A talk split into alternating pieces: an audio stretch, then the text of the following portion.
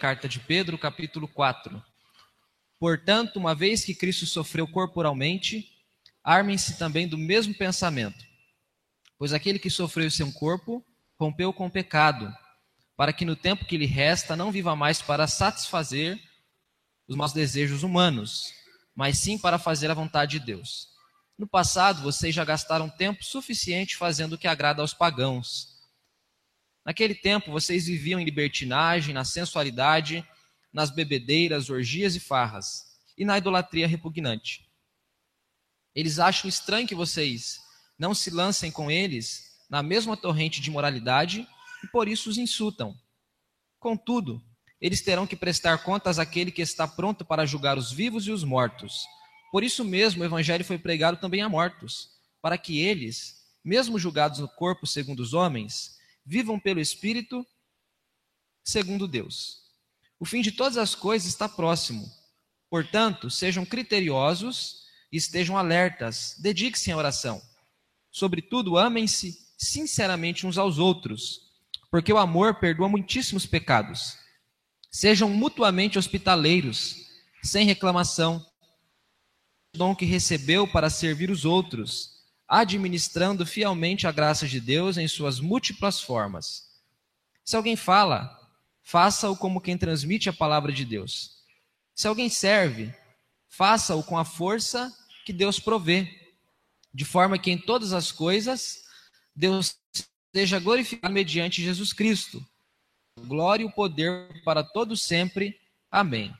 Amados, não se surpreendam com o fogo que surge entre vocês para prová-los, como se algo estranho estivesse acontecendo, mas alegrem-se à medida que participam dos sofrimentos de Cristo, para que também, quando a sua glória for revelada, vocês exultem com grande alegria. Se vocês são insultados por causa do nome de Cristo, felizes são vocês, pois o Espírito da glória, o Espírito de Deus, repousa sobre vocês. Se algum de vocês sofre, que não seja como assassino, ladrão, criminoso, ou como quem se intromete em negócios alheios. Contudo, se sofre como cristão, não se envergonhe, mas glorifique a Deus por meio desse nome. Pois chegou a hora de começar o julgamento pela casa de Deus. E se começa primeiro conosco, qual será o fim daqueles que não obedecem ao evangelho de Deus? E se ao justo é difícil ser salvo, que será do ímpio pecador? Por isso mesmo, aqueles que sofrem de acordo com a vontade de Deus devem confiar sua vida ao seu fiel Criador e praticar o bem. Vamos orar, irmãos? Senhor, nós acabamos de ler a Sua palavra, ela nos dá orientação, direção, ajuda-nos a entender aquilo que a Tua palavra nos ensina para que sejamos edificados, confortados e, oh Deus, predispostos a agir conforme aquilo que o Senhor tem para cada um de nós. Fica conosco, abençoe todos nós que aqui estamos. Abençoe a minha vida, abençoe cada um desses irmãos. Ajuda-nos, guia-nos e nos orienta. É o que nós pedimos em nome de Jesus. Amém. Irmãos, nós já sabemos que essa carta foi escrita por Pedro, por isso ela leva o nome dele, primeira carta de Pedro. Ela foi escrita para cristãos que estavam dispersos pelas regiões da Ásia, em tempos de muita perseguição. O apóstolo escreve a carta mais ou menos no meio da década de 60 depois de Cristo, e foi um tempo de grande perseguição. Os cristãos tiveram que deixar os seus lares e buscar abrigo, buscar moradia em outras cidades, em outros lugares. E Pedro vai falando a respeito disso, a respeito do desafio que é ser cristão, ele vai falando a respeito da responsabilidade da santificação, ele vai falando a respeito da realidade do sofrimento na vida cristã. São esses assuntos, esses temas que o, que o apóstolo Pedro desenvolve ao longo da sua carta. Nós vamos nos ater especificamente ao texto que lemos, o capítulo 4, e nós temos pelo menos duas lições aqui que eu posso ressaltar com vocês. A primeira delas é que o sofrimento de Cristo nos liberta do poder do pecado para vivermos para Deus. Diga comigo: o sofrimento de Cristo me liberta do poder do pecado para que eu viva para Deus.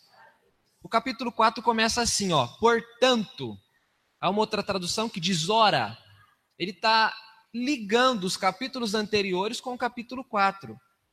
Ele está dizendo: Cristo sofreu corporalmente. Então, o sacrifício de Jesus foi um sacrifício experimentado no corpo. Jesus tinha corpo. Jesus é homem-deus. Jesus é Deus-homem. Jesus nasceu de mulher. Ele teve fome, sede, frio, chorou, ficou bravo, sentiu alegria, sentiu saudade, sentiu falta de Lázaro, chora. Ele era homem. Tudo que ele sentia, ele sentia porque era homem. O sofrimento de Jesus não foi uma ideia, o sofrimento de Jesus foi vivido. Ele experimentou o sofrimento. O profeta Isaías, que é considerado um profeta messiânico, ele fala muito a respeito de Jesus. 700 anos antes do nascimento de Jesus, ele já havia dito que Cristo seria um homem experimentado no sofrimento. O apóstolo Pedro foi um dos doze homens que andou com Jesus durante três anos e meio. Ele foi um dos mais próximos. Ao que tudo indica, ele era o líder do grupo dos apóstolos, porque ele tinha uma personalidade é, muito destacada, ele tinha muita coragem para agir, era muito espontâneo. Esse homem andou com Jesus, ele viveu com Jesus. Um dia ele estava pescando e Jesus disse para ele: Pedro, deixe as redes e venha me seguir. Ele não está falando como alguém que ouviu falar de Jesus. Ele está escrevendo e falando a uma igreja, a um povo disperso, como alguém que presenciou os sofrimentos de Jesus. Inclusive ele foge, inclusive ele nega Jesus. Ele estava em volta da fogueira sentado, se aquecendo, e a mulher olha para ele e diz: Você tem um sotaque daquele camarada lá que foi preso. Ele falou: De modo algum, nunca ouvi, não conheço. Ele nega Jesus, o galo canta, ele chora amargamente. Algum tempo depois, a gente não sabe quanto tempo, mas foi pouquíssimo tempo, Jesus encontra Pedro, pesca. Pedro queria voltar para a velha vida, ele queria apenas voltar a pescar ganhar peixes, vender e sobreviver com o dinheiro das vendas dos peixes. Jesus confronta Pedro: Pedro, você me ama? Amo. Pedro, você me ama? Amo. Pedro, você me ama? Amo, Senhor. O Senhor conhece todas as coisas. O Senhor sabe que eu te amo. Então cuida do meu povo, apacenta as minhas ovelhas. Jesus ali dá para Pedro uma oportunidade de recomeçar a vida. Então, quando Pedro está falando que Cristo sofreu corporalmente, ele está falando como alguém que testemunhou isso. Ele não está contando o que ele ouviu do pai, da mãe, do vô, do tio, do vizinho, do tio do vizinho. Não, ele está falando de algo que ele viu. Ele está dizendo: Cristo sofreu corporalmente. Jesus, Jesus viveu no tempo e na história. Há dois mil anos atrás, Cristo estava vivo. Cristo teve uma vida de sofrimento. Ao longo da vida, ele sofre rejeição. Porventura pode vir alguma coisa boa de Nazaré? Ao longo da vida ele sofre. A cruz foi o ápice, o auge, o ponto maior do sofrimento de Jesus, mas ele teve uma vida de sofrimento. Sofreu porque via as pessoas com coração duro. Sofreu porque via as pessoas longe dele, longe de Deus, imersas do pecado. Mas o ponto maior do seu sofrimento é o seu sacrifício vicário. E Pedro está dizendo: Cristo sofreu. Portanto, armem-se também do mesmo pensamento. Que pensamento? Se Cristo sofreu, o sofrimento é real para aqueles que seguem a Cristo. O sofrimento é algo verdadeiro para quem é discípulo de Cristo. Aí ele escreve na, na segunda parte do versículo 1: Pois aquele que sofreu em seu corpo rompeu com o pecado, para que no tempo que lhe resta não viva mais para satisfazer os maus desejos humanos, mas sim para fazer a vontade de Deus. Então Pedro está dizendo: Cristo sofreu e sofreu no corpo, não é história da carochinha, não. Eu vi, eu presenciei, eu estava com ele, eu vi as marcas, eu vi ele sendo assunto aos céus. A gente deve pensar igual ele, a gente deve se armar do mesmo pensamento. Ele sofreu, então haverá sofrimento. Aí Pedro diz: Mas Cristo sofreu com um propósito. Dentre tantos, há um propósito que eu quero dizer para vocês que motivou Cristo a sofrer. Além da obediência ao Pai, além dos decretos do Pai, além da espontaneidade dele. Cristo sofreu para que o pecado não tivesse mais domínio sobre vocês. Pois aquele que sofreu seu corpo rompeu com o pecado, para que no tempo que lhe restam não vivam mais para satisfazer os desejos humanos. O Evangelho tem uma, uma, uma doutrina que é chamada doutrina da união mística com Cristo. O que, que é isso, pastor? Quando Cristo morre, Nós morremos com Cristo para o pecado. Quando Cristo ressurge, nós ressurgimos com Cristo para uma vida com Deus. Isso é chamado doutrina da união mística com Cristo. A justiça de Cristo é imputada a mim quando eu creio. A justiça de Cristo é imputada a você. O que é isso, pastor? É depositada em, na sua vida. Na morte dele, você morre com ele. Na ressurreição dele, você ressurge com ele. Assim como Cristo morre, nós também morremos para o pecado. Paulo fala disso. Fui crucificado com Cristo, já não sou eu quem vivo, mas Cristo vive em mim. E a vida que eu agora vivo, vivo pela fé no Filho de Deus que me amou e se entregou por mim. É a mesma ideia que Pedro está desenvolvendo. Ele está dizendo: Cristo morreu, então com Cristo nós morremos para o pecado. Portanto, não vivam mais para satisfazer os desejos humanos. Quando Cristo morre, nós morremos com Ele. O nosso batismo evidencia isso. Quando a gente é imergido nas águas, isso mostra a nossa morte para o pecado. Quando alguém nos levanta da água, isso evidencia a, o nosso ressurgimento para uma vida com Deus. Esse é um dos simbolismos do batismo por imersão. Pedro está dizendo: o sofrimento de Cristo foi para libertar vocês do poder do pecado. Pois aquele que sofreu em seu corpo rompeu com o pecado para que no tempo que lhe resta não viva mais para satisfazer os maus desejos humanos, mas sim para fazer a vontade de Deus. Então Cristo sofreu e sofreu por quê, pastor? Pedro responde: sofreu para nos livrar do domínio do pecado e sofreu para nos reaproximar a Deus, para que a gente possa viver conforme a vontade de Deus. Pedro está dizendo, gente, no passado, versículo 3. Vocês já se fartaram no pecado, essa é a ideia. No passado vocês gastaram tempo suficiente fazendo o que agrada aos pagãos. Vocês já viveram perdidos.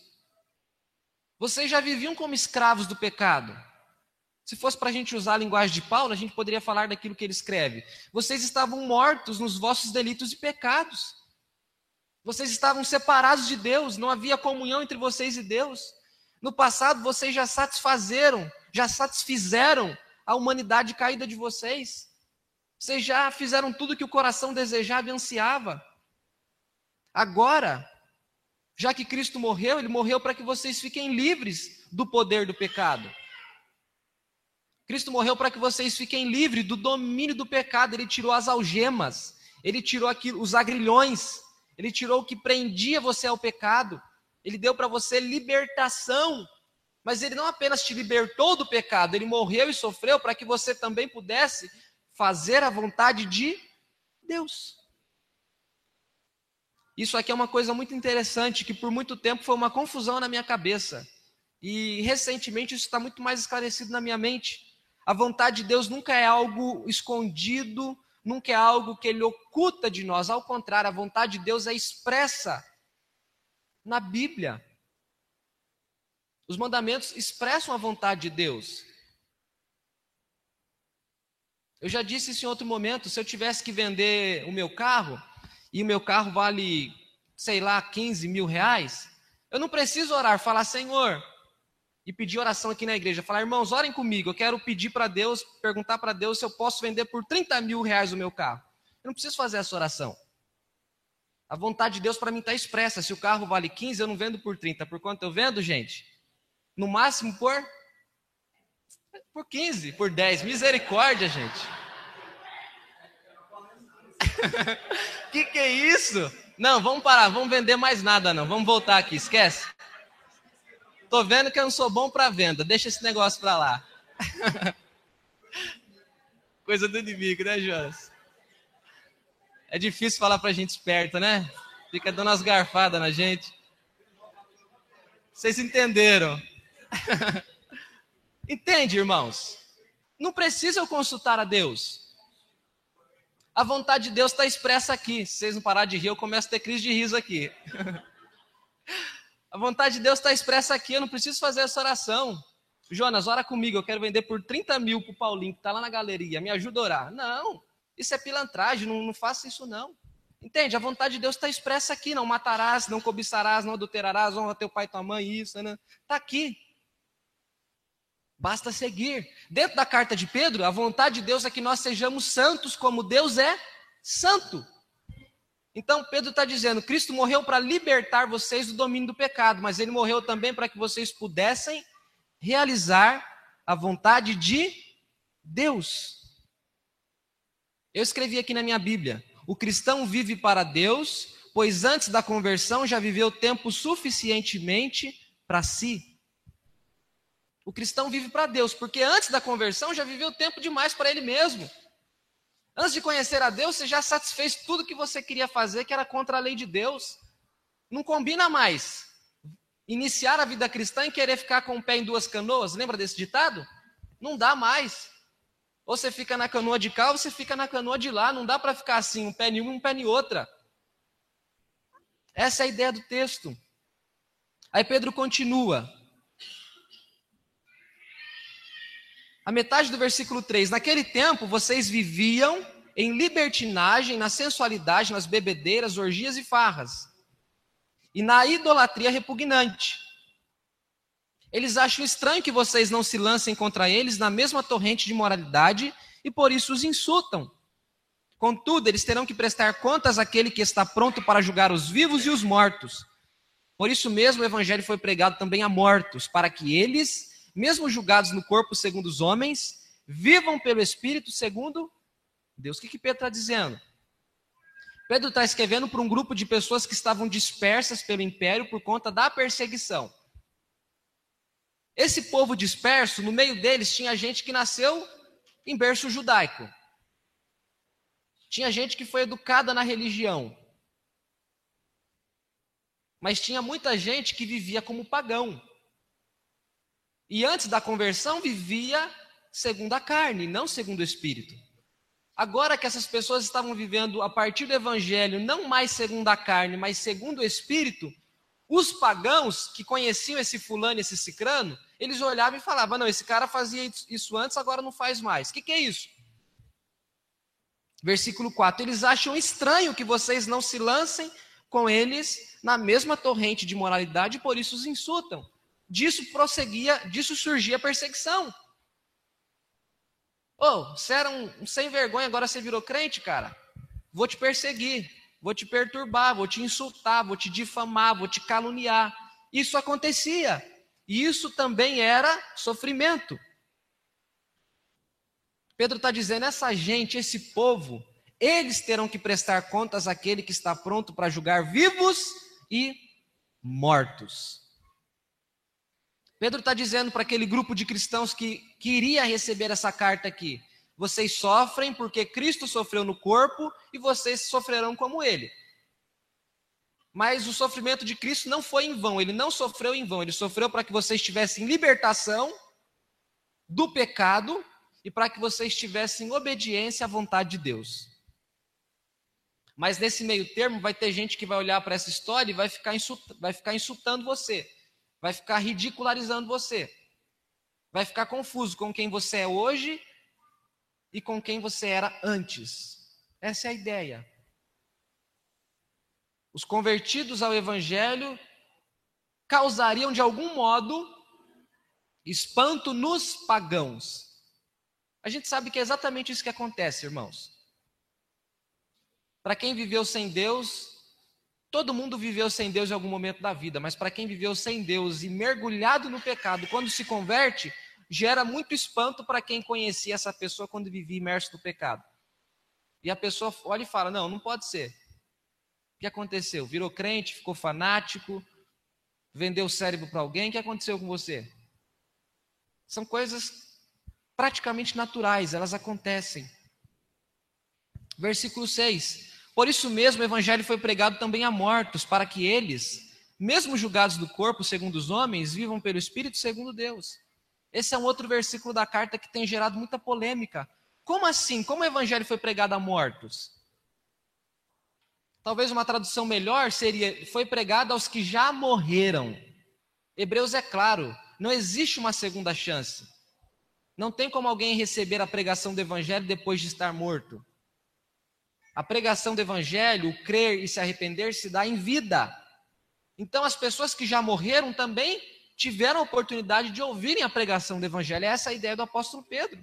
O evangelho foi pregado também aos que já morreram, para que eles, mesmo julgados no corpo segundo os homens, vivam pelo Espírito segundo Deus. Adão está morto, o evangelho foi pregado a Adão. Os profetas estão mortos, o evangelho foi pregado aos profetas. Os apóstolos estão mortos, o evangelho foi pregado aos apóstolos. Essa é a ideia do texto. O evangelho foi pregado aos que já morreram e está sendo pregado aos que estão vivos. O que, que eu estou dizendo, irmãos? O que, que nós estamos extraindo? O que, que nós estamos aprendendo com esse texto de Pedro? O sofrimento de Cristo nos liberta do poder do pecado para vivermos uma vida para Deus. Cristo não morreu em vão. Cristo não sofreu em vão. Não faz parte do evangelho banalizar o que Cristo fez. O que Cristo fez não foi a, a, troco de banana. O que Cristo fez não foi algo fútil, inútil, sem valor. E sabe quando é que a gente torna o que Cristo fez algo sem valor, algo inútil, algo fútil? Quando nós nos professamos cristãos, mas ainda queremos viver segundo a carne. Vou usar um ditado para todo mundo entender. Sabe quando é que a gente invalida no sentido de desprezar, de menosprezar o que Cristo fez? Quando a gente quer ficar com o pé nessa canoa e com o pé nessa canoa. Não pode, não dá. Pedro está dizendo isso. Cristo sofreu para que vocês não vivessem mais para satisfazer os desejos humanos, mas para que vocês pudessem fazer a vontade de Deus. Cristo morreu para que nós deixássemos o que é mal e para que nós nos apegássemos ao que é bom. Bom segundo o seu critério, a sua avaliação? Não. Bom segundo Deus. Bom segundo Deus. A vontade dele é boa, é perfeita, é agradável. Feliz é quem se realiza na vontade dele. Feliz é o homem que tem prazer na lei do Senhor. Feliz é quem anda pelo caminho que os mandamentos apontam, diz o Salmo 119. Então Cristo morreu, Cristo sofreu para nos libertar do poder do domínio do pecado, mas para que também vivêssemos uma vida para Deus, fazendo a vontade de Deus. Amém? Você não precisa mais sofrer para conhecer a vontade de Deus. A vontade de Deus está expressa aqui. A vontade de Deus está revelada. Está na nossa cara. Está à nossa disposição. A vontade de Deus está sendo pregada, está sendo ensinada, está sendo reensinada, está sendo repregada. Não sei nem se existe essa palavra. 20, 30, 40, 50 anos para você, se há 50 anos você ouve o Evangelho. Para mim, 20 e tantos anos. A vontade de Deus está revelada, está expressa para nós, basta que nós a sigamos. Amém, irmãos? Fomos chamados para uma nova vida.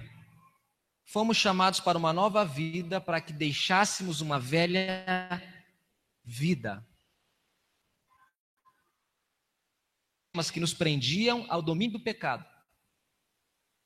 Pudesse fazer a vontade de Deus. Pastor, mas que sentido isso faz para mim se todos os dias eu peco e se, e se vocês ensinam frequentemente que a gente vai morrer pecando? É verdade. Todos os dias você peca, você vai morrer pecando, infelizmente.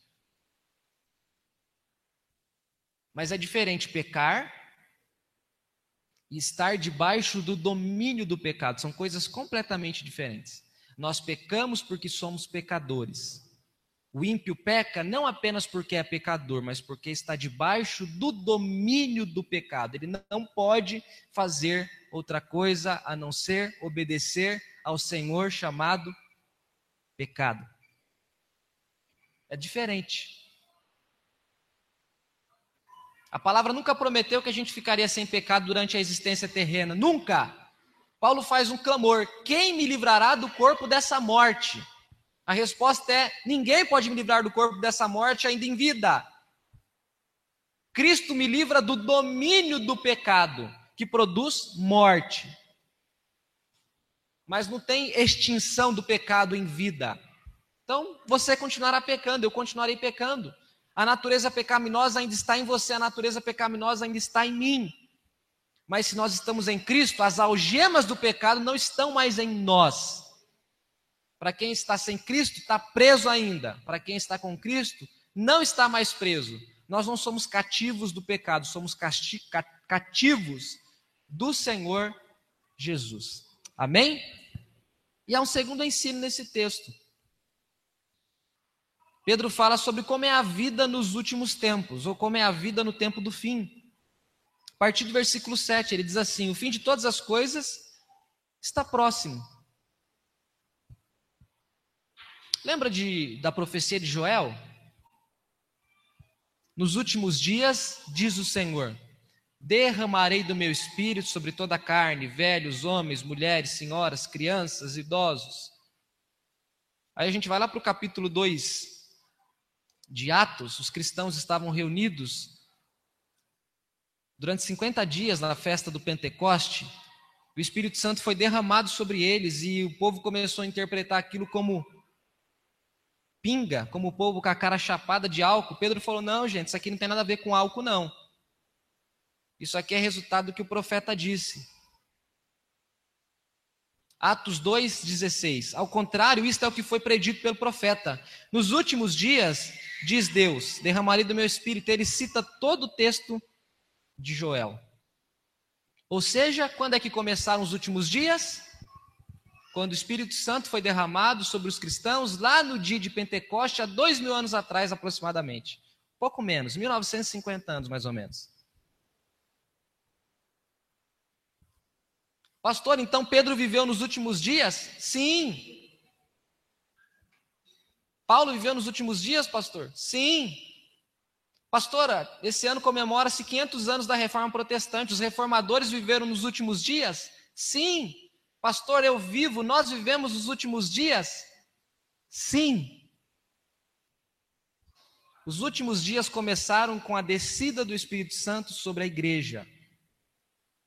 Que, que Pedro está dizendo aqui?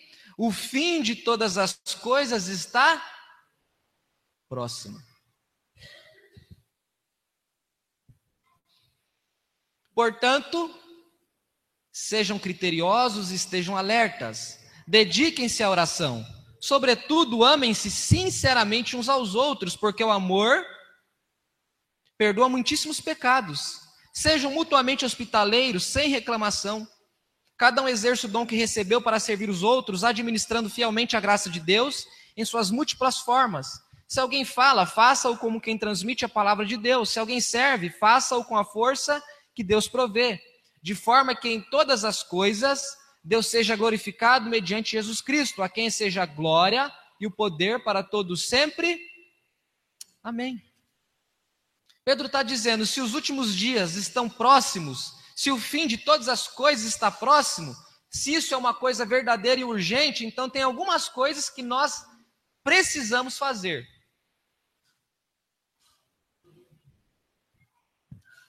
Se o tempo do fim está próximo, é preciso ter critério. Essa é a palavra que a, que a versão NVI traduz. É preciso ter urgência, princípio. É preciso ter um esquema de coisas para fazer. Estejam, estejam criteriosos e alertas. Isso aqui remete àquilo que Jesus fala sobre vigiar e orar. Aquela parábola que ele conta das, das virgens nécias, loucas imprudentes, e das sábias e prudentes das que foram comprar azeite na última hora e não acharam nenhuma venda para que elas pudessem ter azeite, e as que tiveram azeite preparado e não precisaram correr para comprar na última hora. Pedro está dizendo: o fim está próximo, então tem um critério e fiquem alerta. O que vocês devem fazer? Dediquem-se à oração. Para que orar se o tempo está próximo? Se está próximo, a gente vai embora logo. Para que orar? Ah, Justamente porque está próximo tem que orar, porque o tempo o tempo do fim é um tempo muito difícil. Foi lido um texto aqui para a abertura do culto. Os homens serão amantes de si mesmos, mais amigos não sei do que do que de Deus, isso, isso, isso. Foi lido aí.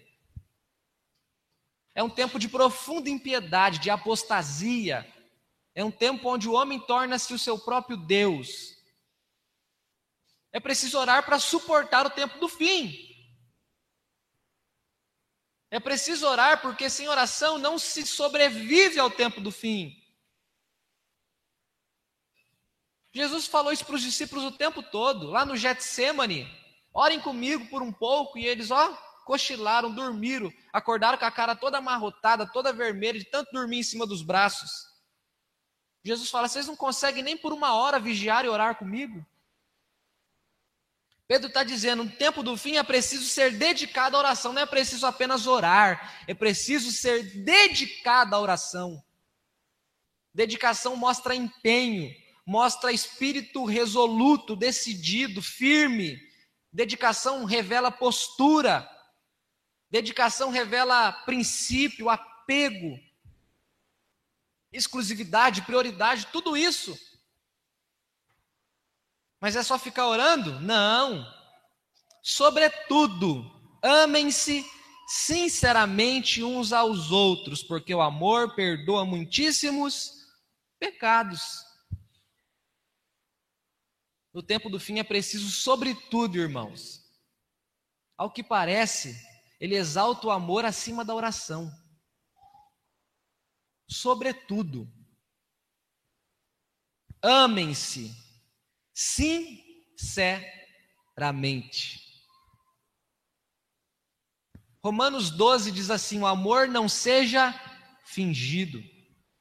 Por que, que ele fala sobre amar sinceramente, irmãos? É natural saber a resposta disso, não é? Porque tem muito amor insincero.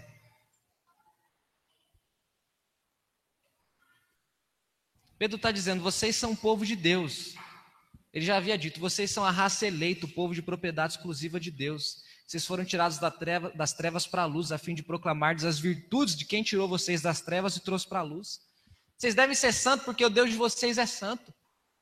Cristo morreu por vocês para que vocês abandonem o pecado, para que vocês façam a vontade de Deus. Aqui ele começa a descrever a vontade de Deus. A vontade de Deus é que vocês orem com dedicação. A vontade de Deus é que vocês amem-se sinceramente uns aos outros. Porque essa é a lei de Jesus. Dou para vocês um novo mandamento: que vocês amem uns aos outros. Como você ama o próximo, é isso? Não, como eu vos amei. João 14. O mundo saberá que vocês são meus discípulos se vocês amarem-se uns aos outros. Paulo, em 1 Coríntios capítulo 13, permanece a fé, a esperança e o amor, mas os três, o maior é o amor. Passa a profecia, passa tudo. E você pode dar o corpo para ser queimado, mas você não vai fazer nada demais se você não tiver amor. Pedro está dizendo: no tempo do fim, Amem-se, sobretudo, com sinceridade uns aos outros. Você não precisa de mim para dizer para você que você tem dificuldade de amar. Não precisa. Você só precisa de você para descobrir isso. Eu não preciso falar para você que amar é um desafio. Você sabe. Eu sei, não preciso que você me fale. Basta que eu fique de frente para o espelho e tenho honestidade para olhar para a minha própria face, eu verei como é difícil amar. Porém, a palavra está dizendo, sobretudo no tempo do fim, amem-se sinceramente. É sem hipocrisia, irmãos, é sem, sem teatro. É sem tapinha nas costas assim, cadaga na outra mão. É sem essas coisas, sabe? É sem estar orando por você que Deus te abençoe. Tomara que você se dê mal. É sem essas coisas. É amor sincero, é amor verdadeiro. Porque sem amor ninguém suporta nada. Paulo fala: o amor tudo sofre, tudo suporta, tudo crê, tudo espera. É porque Deus nos ama e porque Deus é Deus que Ele nos aceita, nos tolera, nos perdoa, nos salva, nos redime, nos santifica. É porque Deus é amor que nós precisamos andar em amor. Porque como é que a gente vive sem amor e quer passar a eternidade ao lado de Deus? Como é que pode fazer isso? Que capacidade você tem de ir para o céu sem a capacidade de amar? Se Deus é amor e se o céu é a casa de Deus, é o lugar onde Deus habita? Que coerência há em ser parte de um povo que professa a fé em Deus, mas não há amor sincero? Eu gosto demais da Bíblia, irmãos, porque a Bíblia é de fato aquilo que diz Hebreus, é uma espada de dois gumes que penetra a sua alma, a minha alma e separa juntas e medulas, porque eu posso até ver as ações do seu amor, mas Deus olha os corações, e ele sabe quando dá amor sincero. E quando a gente fala glória a Deus, amém, não é pensando na, na falta do amor do outro por nós, é pensar na nossa falta de amor pelo outro. Tem poucos dias que eu preguei na, na congregação de Jandira, eu dei um exemplo para os irmãos, eles racharam de dar risada. Eu ouvi um pastor americano falando isso, um pastor batista chamado Paul Washer. Ele estava falando como é que nós cristãos somos egoístas ao extremo. Sabe qual foi o exemplo que ele deu para falar do egoísmo cristão? Ele falou: quando a gente vai orar, é mais ou menos assim que a gente ora. Se o, se o fulano que está orando tem uma filha, ele fala assim: Senhor, prepara uma, um bom esposo para minha filha, um homem que vai cuidar dela, que vai respeitar. Que... Você já sabe como é que é oração, né? Eu e você fazemos ela, não fazemos? sabe o que, que o pastor disse? Como é que a gente deveria orar? Senhor, abençoe a minha esposa, que ela, a, minha, a minha filha, que ela seja uma boa esposa para quem vai casar com ela, tarará, tarará, entende? A gente não gosta do vem a nós? Eu quero um bom esposo para minha filha eu quero uma boa esposa para o meu filho. O Evangelho me ensina a pedir isso, me ensina, mas me ensina a pedir o contrário. Senhor, faça da minha filha uma boa esposa para quem será o marido dela. Faça do meu filho um bom esposo para quem será a esposa dele. De amor, a gente usa o mesmo critério. Glória a Deus, o pastor está falando, Deus falou comigo, é verdade, tem um irmão me perseguindo. Não, pensa em você perseguindo o irmão. Tem um irmão fazendo cara feia para mim? Não. Pensa em você fazendo cara feia para o irmão. Tem um amor que não me ama de verdade? Não. Pensa em você que não ama o irmão de verdade. O amor deve ser sincero, verdadeiro, honesto. É eu que estou pedindo isso? É a palavra que está ensinando isso, irmãos. Nos tempos do fim, a gente vive conforme a nossa vontade? Não, nós vivemos conforme a vontade de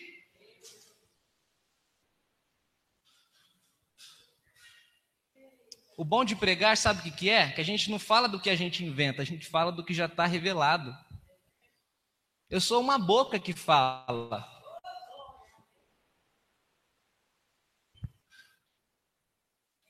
Eu não preciso que alguém creia no que eu falo. O que eu, se alguém descrê do que eu falo, não descrê de mim, descrê daquilo que eu falo. A palavra fala, quem descrê daquilo que me ouve, descrê de quem? Isso acontece com qualquer pessoa que prega a mensagem do Evangelho. Para que ouvir essas coisas, pastor? Amanhã é segunda-feira, a gente tem um monte de problema, sofrimento, um monte de angústia. Para quê? Seria tão bom se o senhor pregasse passando metiolate na gente, né? Aquele que não arde? Não o que arde, o que arde não. O que arde basta aquele que a gente já levava na infância, né? A minha cara de novo engana vocês, porque eu sei o que é aquele metiolate que arde, viu? Eu cheguei a usar dele, minha mãe passava no meu joelho quando eu caía. O bicho queima mesmo. Mas, irmãos, isso aqui é a vida que Deus tem para nos transformar. O pecado fez um estrago tão grande no nosso coração, tão grande, que para Deus reconstruir o nosso coração, para que nós sejamos refeitos ou para que a imagem dele em nós seja restaurada, porque nós não perdemos a imagem totalmente, mas perdemos parte dela, nós precisamos de santificação. E santificação exige confrontação. Eu já ouvi meu pai falando várias vezes, quando meu avô teve uma queimadura muito grande que ele foi ser tratado no hospital. Em Anápolis tem um hospital de queimadura. Eu lembro quando eu estava no seminário. É comum você estar em Anápolis e ver pessoas com uma camiseta no rosto, um pano, o buraco dos olhos. A Jéssica que é de lá pode confirmar. Lá tem um hospital que trata de queimaduras muito conceituado. O processo para ser curado de uma queimadura é dolorido. Talvez alguém aqui já tenha enfrentado isso, não sei, mas não é moleza, não. Nós precisamos desse processo. Ser tratado, ser curado. E a palavra de Deus é um instrumento que Deus tem para fazer isso em nós. Amém? Dediquem-se à oração, amem com sinceridade, porque o amor faz o quê? Perdoa muitíssimos pecados. Está aí a receita para as nossas mazelas. O A, o amor. Não é o amor do Camões, não é o amor dos romances, da literatura, não. É o amor do Evangelho. Sejam mutuamente hospitaleiros, sem reclamação. Eu acho, eu acho esse versículo engraçado. Sejam hospitaleiros sem. Sabe que, que eu, sabe qual é a imagem que vem na minha cabeça quando eu leio esse texto aqui? Do camarada que abre a casa dele, oferece cama para o viajante, oferece comida, e quando o viajante vai embora, ele, ó, pensa no cara que come, comeu todo o meu arroz, tive que ir no mercado três vezes. Sejam hospitaleiros sem reclamação. Tinha um chulé terrível. A gente lembra da gente, não é? Dei a minha cama para ele, o chulé ficou na minha cama, ficou no meu colchão. As coisas desse tipo assim. Sejam hospitaleiros sem reclamação. Cada um exerce o dom que recebeu para servir os outros, administrando fielmente a graça de Deus. Olha que interessante o versículo 10, irmãos. Cada um exerça o dom que recebeu para servir aos outros. A ideia do versículo é que toda pessoa tem um dom, pelo menos. Não está escrito assim, aqueles que têm o dom, exerçam o dom para servir. Cada um exerça o dom que recebeu. O um está na frente do dom, então todo um tem dom. Cada um exerça o dom que recebeu. Então, se a palavra de Deus é verdade e a gente sabe que ela é a verdade, todos vocês que servem a Deus e que estão aqui têm dons. Que legal, hein? Que bênção isso. Para que servem os dons? Para servir a igreja e para glorificar a Deus. Pedro está dizendo isso. Faça do seu dom um serviço. O dom que Deus me dá para poder explicar a Bíblia e pregar para a Bíblia não é para eu poder ser elogiado pelas pessoas, é para eu servir as pessoas. Os dons que Deus dá para qualquer pessoa não é para a gente subir num pódio, todo mundo ficar olhando para a gente e batendo palma, falar o cara é bom. Não é para falar que o cara é bom, é para falar Deus é bom. É Deus quem dá os dons. Os dons é para edificar a igreja e glorificar a Deus. Se o dom que Deus me dá eu uso para glorificar a mim mesmo, eu estou comendo veneno sem saber. Aí ele vai explicar isso. Se alguém fala, faça-o como quem transmite a palavra. Se alguém serve, faça com a força que Deus provê, de forma que em todas as coisas Deus seja glorificado mediante Jesus Cristo. A quem sejam a glória e o poder para todos sempre. Amém. Como é a vida no tempo do fim, irmãos? Ela deve ser criteriosa e vivida com vigilância, orando, amando com sinceridade, porque amor perdoa os pe pecados, sendo hospitaleiro sem reclamação, exercendo os dons para servir o povo e para glorificar a Deus. Sabe qual é a pergunta que eu faço para você? Nós estamos no tempo do fim, segundo Atos, capítulo 2.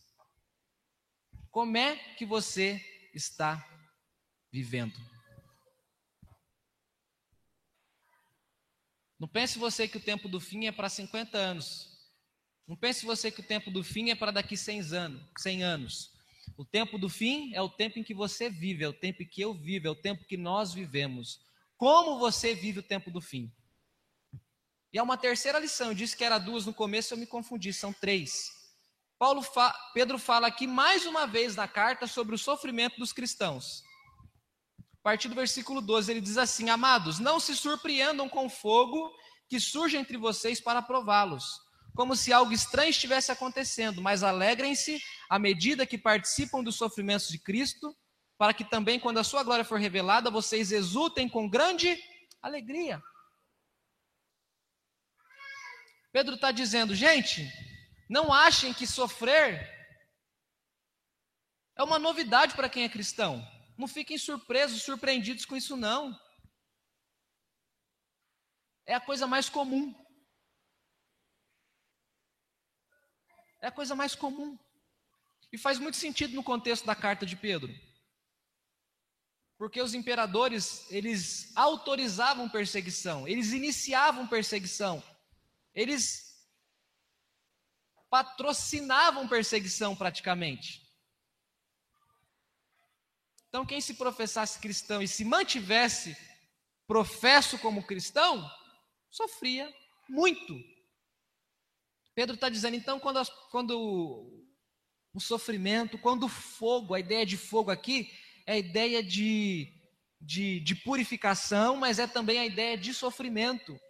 O fogo queima, o fogo machuca, o fogo mata, o fogo destrói, mas também o fogo purifica, o fogo burila.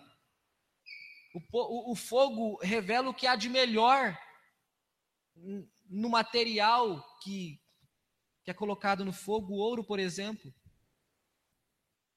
Pedro está dizendo: isso surge para provar vocês mesmos. Mas alegrem-se à medida que vocês participam dos sofrimentos de Cristo, para que quando a glória dele for revelada, vocês exultem com grande alegria. O tempo todo, Pedro traz Cristo para o seu texto. O que, que ele está dizendo com isso? Gente, o caminho de Cristo foi vivido da seguinte forma: sofrimento e glorificação. Sofrimento e glorificação. Sofrimento e glorificação. Qual é o caminho do cristão? Sofrimento e vocês sofrem agora, mas no dia em que Cristo for revelado, vocês serão juntamente com eles recompensados. exatamente isso que João escreve ao Apocalipse. Cristo revelou para ele sobre as coisas do fim. Ele teve visões e o anjo dizia, o anjo do Senhor, o próprio Cristo dizia para ele: escreva o que você vê e ouve. E ele escreve Apocalipse. Nós sabemos, irmãos, essa vida aqui é repleta de dor, é repleta de sofrimento. Isso não é pessimismo, isso é realidade. Isso pode ser sim visto com pessimismo, mas pode ser visto para além do pessimismo, é realidade. Tem dor na vida, tem angústia, tem sofrimento, mas não tem apenas isso. A vida é mista. A vida é equilibrada. Não tem só morte, tem nascimento de pessoas. A gente não fica banguelo só não, a gente também tem os, os dentes nascem, né? Aí lá perdeu os dentes e está feliz da vida porque está nascendo dentinho. A gente não só perde na vida, a gente ganha na vida também. Tem desemprego? Tem, mas a gente às vezes é empregado de novo. A gente fica doente? Fica, mas tem remédio, tem cirurgia, tem cura divina. A vida é, é balanceada. E Pedro está dizendo: além da vida ser balanceada, após o sofrimento aqui, há uma eternidade sem sofrimento. Quando Cristo for revelado, vocês exultarão com grande alegria. Vocês são insultados pelo nome de Cristo e vocês são felizes pois o Espírito da glória, o Espírito de Deus repousa sobre vocês. O cristão que passa por perseguição, o cristão que passa por sofrimento, sabe quem ele tem como companhia inseparável? O Espírito da glória, que é o Espírito de Deus. Como nós conhecemos mais popularmente, o Espírito Santo. De onde vinha aquela força que Paulo tinha para receber chibatada e permanecer fiel a Deus? De onde vinha aquela garra profunda que os apóstolos tiveram para serem martirizados em nome de Cristo, em nome do Evangelho? De onde vinha isso? Era só decisão pessoal? Claro que não. Era o Espírito Santo que conservava aqueles homens fiéis a Deus. Era o Espírito Santo que enchia o coração, a mente daqueles homens, para que eles pudessem entender a finitude dessa vida e a recompensa que há na eternidade, mas não apenas na eternidade, a recompensa começa em vida. Em vida a gente recebe o Espírito Santo, em vida a gente recebe perdão, em vida a gente é reconectado a Deus. Pedro está falando: se vocês vão sofrer, porque o sofrimento é uma coisa que mais cedo, mais tarde acontece, que vocês sofram da forma boa, que vocês sofram pela causa correta. Não sofram como assassino, ladrão, criminoso ou como quem se intromete em negócios alheios. Só, contudo, se sofre como cristão, não tenha vergonha, mas glorifique a Deus por meio desse nome. Sofrimento tem para todo mundo. Ou você sofre por conta do evangelho, ou você sofre porque você não, não segue o evangelho, porque você segue a sua carne. Aí você mata, assassina, você comete crimes, você se intromete na vida de quem você não deve se intrometer, negócios alheios e vira uma bagunça. Pedro está dizendo: não sofra por essas coisas, sofra pela causa nobre, pela causa correta.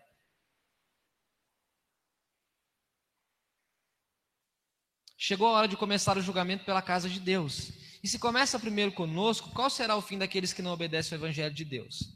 Se ao justo é difícil ser salvo, o que será do ímpio e pecador?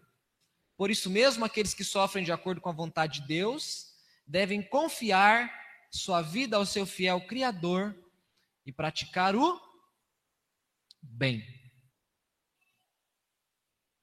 O sofrimento dos cristãos dispersos. É o que Pedro está falando nessa última parte do capítulo 4. Não é uma surpresa. Ele pode ser experimentado com alegria e felicidade, porque se tem a presença do Espírito Santo confortando, consolando, fortalecendo. E esse camarada, essa pessoa, esse homem, essa mulher que suporta o sofrimento, porque conhece a Cristo, porque serve a Cristo, ele confia a sua vida ao seu fiel Criador e pratica o bem. A nossa vida é marcada por esperança e convicção. Se for só esperança, isso soa como um pensamento positivo, como alguém que é mais para cima do que para baixo. Aquele cara que pensa tudo do melhor.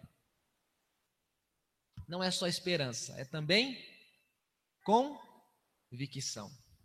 Pedro diz: confiem a vida de vocês ao fiel Criador e pratiquem o bem. Porque Cristo sofreu corporalmente por vocês, para que vocês fossem libertos do domínio do pecado, para que vocês pudessem realizar a vontade de Deus. Vamos orar, feche seus olhos, sentado mesmo.